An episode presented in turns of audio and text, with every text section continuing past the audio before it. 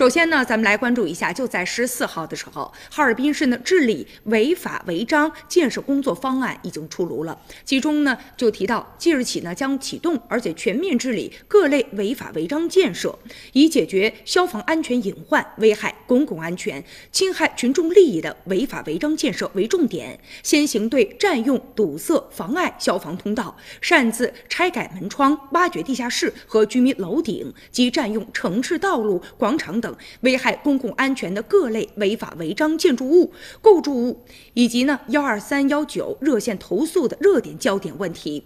实施依法集中查处并拆除，重点依法查处占用居民小区和临街建筑消防通道的各类违法建筑物和构筑物，依法查处占用楼顶空间、楼群的违法违章建筑物、构筑物和违法设置的楼顶广告等，拆除违章设置的挡车杆儿以及呢石墩、地锁等等影响了消防通道通行的固定设施，还有呢将依法查处擅自拆改门窗、挖掘地下室、侵占楼道以及占用城市道路、广场等公共空间的危害公共安全的违法违章行为。与此同时呢，将依法查处小区庭院和临街建筑等擅自拆改门窗、挖掘地下室；依法查处楼道内私搭滥建；依法查处居民小区庭院内挤占生活空间、擅自建设的像棚厦呀、车库啊、房屋和封闭围挡围墙等等。也希望我们周围的环境能够越来越好。